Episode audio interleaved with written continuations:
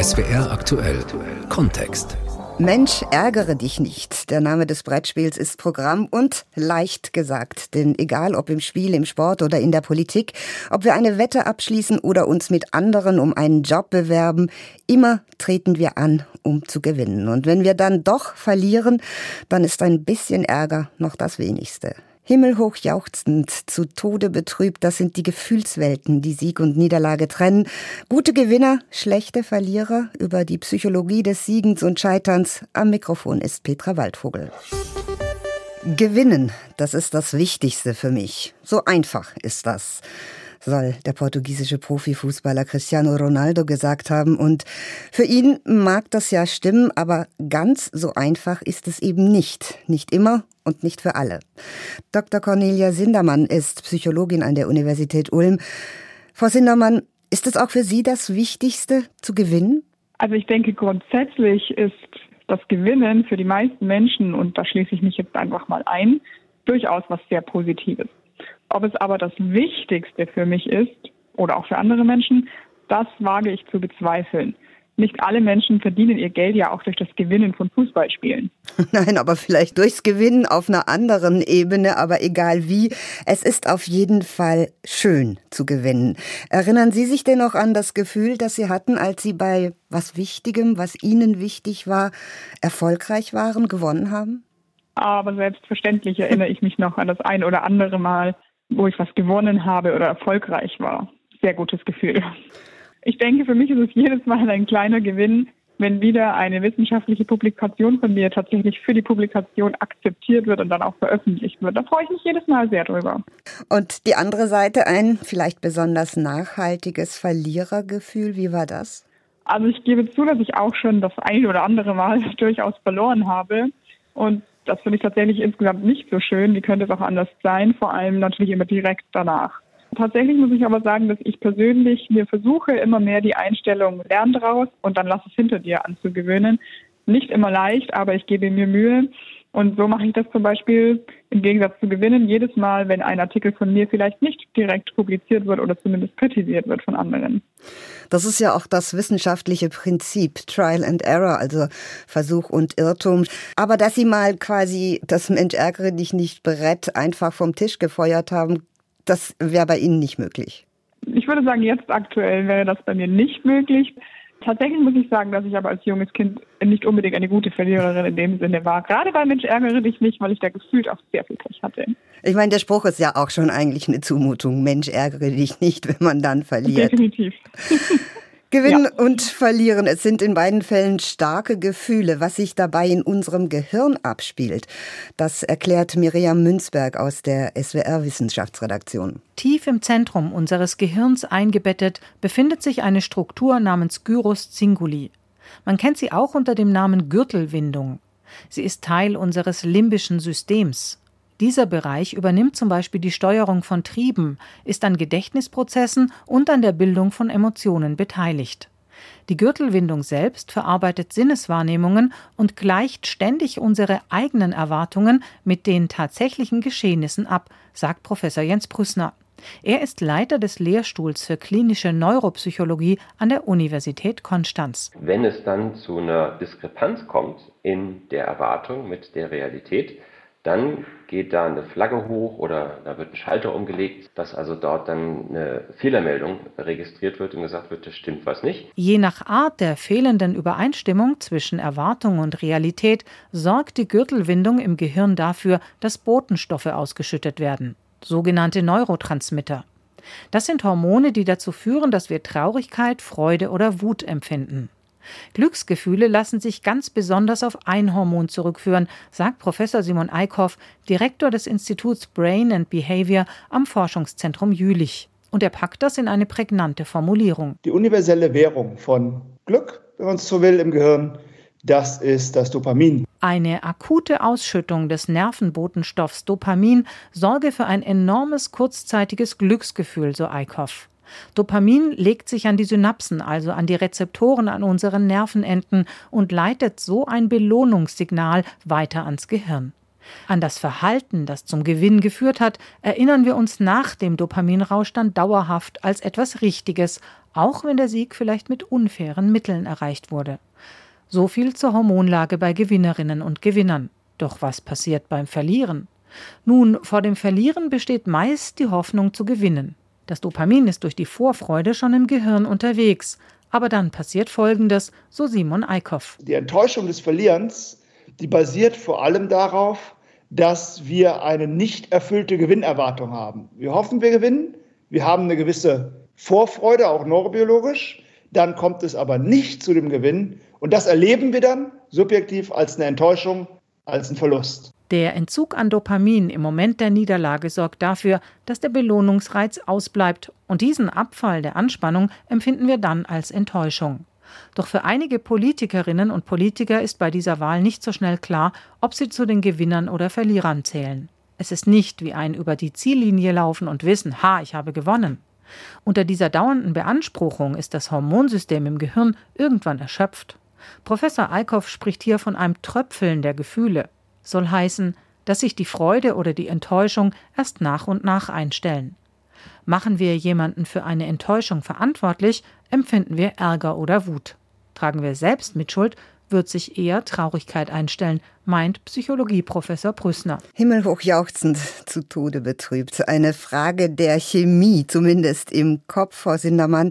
Aber ist das auch sonst so im sogenannten richtigen Leben, also im Alltag? Steht der Gewinner da immer auf der Sonnenseite? Hat es im Leben grundsätzlich leichter?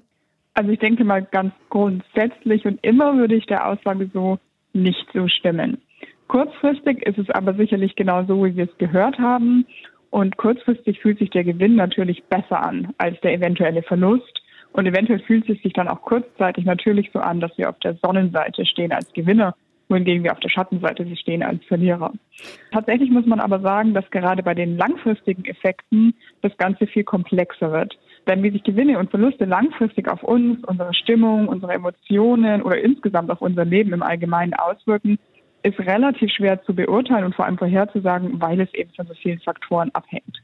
Vielleicht auch den Bereich oder den Job, in dem derjenige dann tätig ist. Zum Beispiel, wenn wir auf die Bundestagswahl gucken, was bedeutet Gewinnen oder Verlieren da für die Beteiligten, wo es ja um sehr viel mehr geht als jetzt um ein Brettspiel zum Beispiel? Also ich denke insgesamt und damit auch für die Parteien oder Kandidatinnen bei dieser Wahl hängt das Gefühl, das man mit Gewinnen oder Verlieren assoziiert, unter anderem damit zusammen, wie wichtig einem das Gewinnen oder Verlieren ist und, wie wir auch in dem Beitrag schon gehört haben, natürlich auch damit, was man erwartet. Ich würde jetzt einfach mal unterstellen, dass für jede Partei und alle entsprechenden Kandidatinnen das Gewinnen bei der Bundestagswahl durchaus wirklich wichtig ist. Die Frage fängt dann aber schon an, wenn wir uns überlegen, was bedeutet Gewinnen denn eigentlich für die einzelnen Parteien? Es kann bedeuten, die meisten Stimmen von allen Parteien zu bekommen. Es kann aber auch bedeuten, mehr Stimmen als bei der Vorwahl zu bekommen, also bei der vorherigen Wahl. Und ich denke, abhängig davon, wie Parteien und Kandidatinnen das Gewinnen definieren, unterscheidet sich auch die Wichtigkeit des Gewinnens. Da ist auch ganz wichtig das Konstrukt zum Beispiel des Referenzpunkts. Also mehr als der oder die oder mehr als zuletzt. Ist das immer im Prinzip so, also jetzt nicht nur in der Politik, geht es beim Gewinnen und Verlieren immer darum oder gibt es da auch andere Regelmäßigkeiten? Also prinzipiell muss man sagen, dass Gewinnen und Verlieren beides aus verschiedensten Perspektiven zu betrachten ist und dass beides sehr unterschiedliche Dinge heißen kann, was wiederum von vielen Faktoren abhängt. Also sagen wir mal ganz beispielhaft hier, ein Faktor wäre der Referenzpunkt. Wo komme ich her? Eine Partei beispielsweise, die jahrelang sehr große Zustimmung im Volk erhalten hat und dann sinkt die Zustimmung, bewertet ein und dasselbe Wahlergebnis möglicherweise negativer als eine andere Partei, die den Vorjahren eher schlecht abgeschnitten hat, jetzt das gleiche Ergebnis erhält, aber eben im Vergleich zu den Vorjahren besser dasteht. Also sagen wir, Partei A rutscht von 30 auf 20 Prozent, hat also einen zehnprozentigen Verlust. Partei B steigt hingegen von 15 auf 20 Prozent. Beide haben absolut gesehen jetzt 20 Prozent der Stimmen. Aber Partei A, die für sich selbst einen Verlust hinnehmen musste, wird es wahrscheinlich negativer bewerten als Partei B. Und so kann es sogar sein, wenn Partei A von 30 auf 25 Prozent rutscht und Partei B nur von 15 auf 18 steigt, und Partei A dann vielleicht immer noch absolut gesehen die meistgewählte Partei ist, aber trotzdem hat sie eben fünf Prozent weniger als zuvor erhalten und könnte es dementsprechend negativer auffassen als andere Parteien, die zu sich selbst im Vergleich eben jetzt bessere Werte erhalten haben als zuvor. Es ist also gar nicht so einfach, jetzt zu sagen, was Gewinnen und Verlieren ist.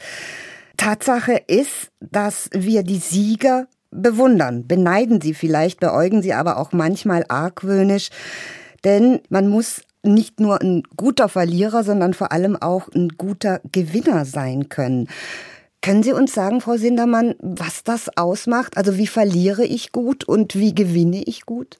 Ich denke, das ist eine durchaus gesellschaftlich auch sehr wichtige Frage und die Antwort unterscheidet sich aber sicherlich für verschiedene Situationen des Gewinnens und Verlierens und auch von Individuum zu Individuum, das das bewertet. Das heißt, klare Kriterien, was immer einen guten und immer einen schlechten Gewinner oder Verlierer ausmacht, gibt es wenige. Hm. Grundsätzlich kann man aber beobachten, dass den guten GewinnerInnen eher Attribute wie Bescheidenheit zugesprochen werden, beispielsweise. Oder wenn der Gewinn in Anführungszeichen verdient war, wenn also beispielsweise ein Sportteam gewinnt, weil es wirklich eine bessere Leistung gezeigt hat. Und daran sieht man aber schon, dass es auch nicht unbedingt nur am Sportteam liegen muss, wie gut die Leistung wirklich war, sondern oft hängt diese Bewertung eines guten Gewinners durchaus auch von der Wahrnehmung der Zuschauer ab. Das heißt, wer ein guter Gewinner oder eine gute Gewinnerin ist, hängt nicht nur vom eigenen Verhalten ab, sondern auch davon, wie man von den BeobachterInnen wahrgenommen wird. Gewinner und Gewinnerinnen, die vielleicht für ihren Sieg richtig kämpfen müssen, so wie die Champions von Queen zum Beispiel.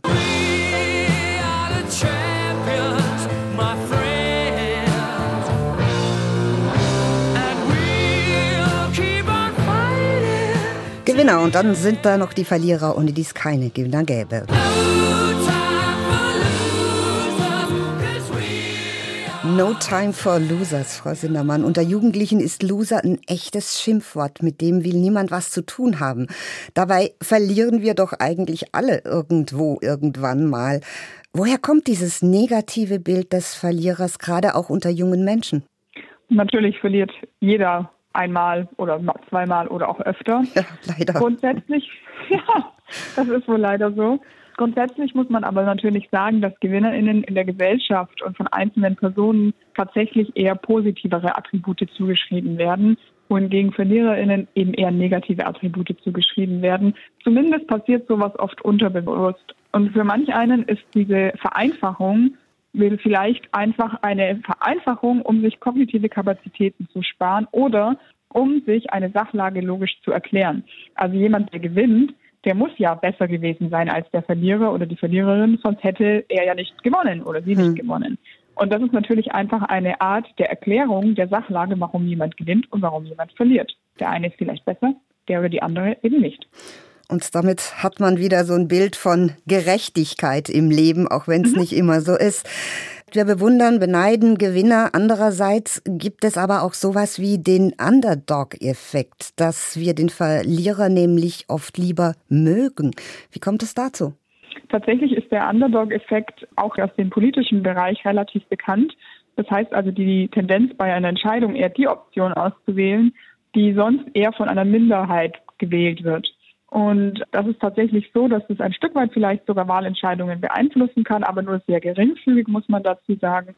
Und vor allem trifft es zu bei eher unentschlossenen WählerInnen und in Situationen, in denen man sehr wenig Informationen über die Parteien oder KandidatInnen hat. Aber woher genau diese Sympathie kommt, das ist noch nicht klar. Hat es vielleicht auch was mit dem eigenen Selbstwert zu tun? Also ich fühle mich besser im Vergleich zu einem Verlierer als zu einem Gewinner? Tatsächlich würde ich dazu einen ganz kurzen Exkurs machen. Mhm. Wenn man diese Situation jetzt nicht nur auf Gewinnen oder Verlieren bezieht, sondern insgesamt auf soziale Vergleichsprozesse, also sich selbst vergleichen mit anderen oder seine eigenen Eigenschaften vergleichen mit anderen, da muss man sagen, dass das ja genau auf diese Frage eigentlich zutrifft.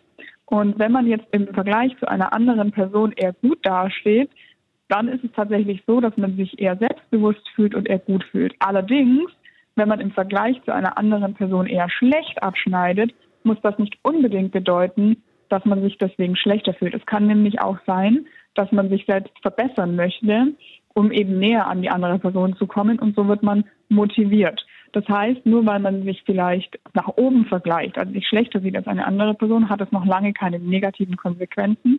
Das hängt sehr davon ab, wie man dann mit diesem Vergleich umgeht, ob das eben positiv oder negativ sich auswirkt der Vergleich mit dem oder der anderen. Das passt gut zu ein paar Allgemeinplätzen, die ich im Internet gefunden habe, zusammengestellt von einem unbekannten Autor, der Gewinnerinnen und Verlierer so definiert. Der Sieger hat immer einen Plan. Der Verlierer hat immer eine Ausrede. Der Sieger findet für jedes Problem eine Lösung. Der Verlierer findet in jeder Lösung ein Problem. Der Sieger vergleicht seine Leistungen mit seinen Zielen. Der Verlierer vergleicht seine Leistungen mit denen anderer Leute. Der Sieger ist immer ein Teil der Lösung. Der Verlierer ist immer ein Teil des Problems. Frau Sindermann, was halten Sie von solchen Allgemeinplätzen? Ist da was dran? Also grundsätzlich bin ich tatsächlich kein großer Freund von solchen Verallgemeinerungen. tatsächlich können die natürlich zutreffen auf einzelne Personen, die müssen aber nicht zutreffen und schon gar nicht auf jeden oder jede. Außerdem bin ich insgesamt wirklich der Überzeugung, dass es niemanden geben wird, der in seinem Leben über alle Lebensbereiche und über alle Zeiten hinweg immer gewinnt oder immer verliert. Das ist aber natürlich meine persönliche Meinung. Ich weiß nicht, ob es Studien dazu gibt, wie Menschen über verschiedene Lebensbereiche über ihr Leben hinweg gewinnen oder verlieren.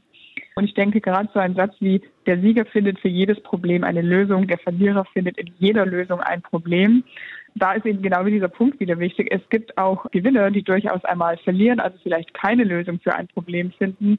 Und es gibt Verlierer in Anführungszeichen, die auch mal für ein Problem eine Lösung finden. Und allein, weil ich eben schon kein, nicht sehr viel von dieser Verallgemeinerung halte, dass es Menschen gibt, die immer gewinnen und immer verlieren, bin ich natürlich auch von solchen Zitaten kein Freund.